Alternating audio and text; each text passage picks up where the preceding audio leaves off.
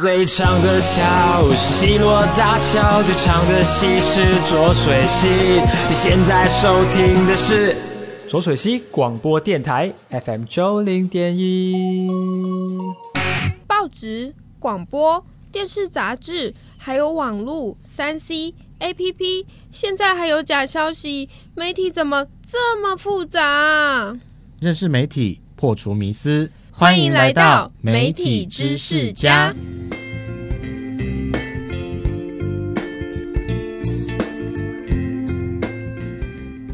欢迎来到媒体知识家。透过口语化的解说，由宗佑带大家了解媒体知识。上次跟大家来提到传播理论万能论当中的子弹理论，大家记不记得？受众听众朋友就像被子弹打到一样，一定得接受。可是我们又了解现代的社会又真的是这样吗？其实，传播学者在之前提到的1938年的实验之后，在1940年他就发现，哎，好像事情不是这样。所以，传播理论的万能论走到了有限论，传播媒体的效果是有限的，因此发展出了一个叫做两极理论。我们的大学者拉查斯菲他就发现了，人们在接受媒体的时候，会先经过两个大阶段。第一个阶段是新闻媒体到意见领袖。再从意见领袖到社会大众，有一些民众可能有听过“意见领袖”这四个字，哈，表示是意见的搜集者，是知识或者是说法的收集者。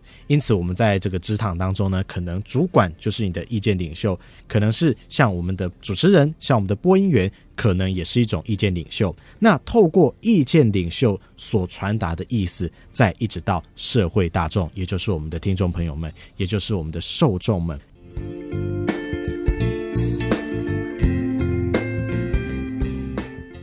因此，刚刚说的学者拉查斯菲，他在一九四零年的时候，美国总统大选当中，他来做了一个研究，在找出人们在选举的行为之中会怎么做判断跟决策呢？其中研究的标准当然也非常的复杂，包含到议题的吸引力、选举的兴趣、早决定、晚决定的选民会不会跳槽、会不会转变态度等等等，来做一个研究的操作。而最后，拉查斯菲他发现说，其实，在选举的过程当中，民众很少直接接受大众媒体的影响。而是透过人面对面的交流啊，我跟你讲啦，黑都是安装安装哈，黑两都是用 N A N A 啦吼，透过人与人直接的交流、直接的对话，来变成影响政治态度的转变关键。而通常这个讯息的来源，就是刚刚所提到的意见领袖，意见领袖再散播去给一般民众，这样两端的一个影响叫做两极传播。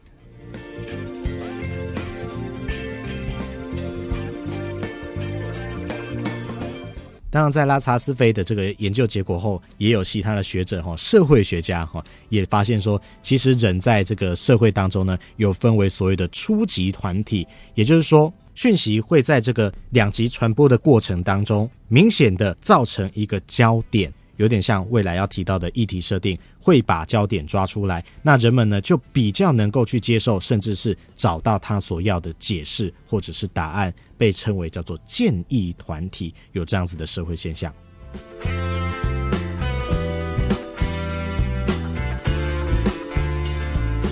所以，听众朋友们不妨也思考看看，当你们在接受到一个新的意见的时候，不管是刚刚所提到的传播理论的学者，他透过政治去做一个操作，或者是我们在买一个东西的时候，或者是我们要去选课的过程当中，你会听从谁的建议呢？是网络上的，是广告上的，还是你的亲朋好友们所说的？谁的影响力会比较大？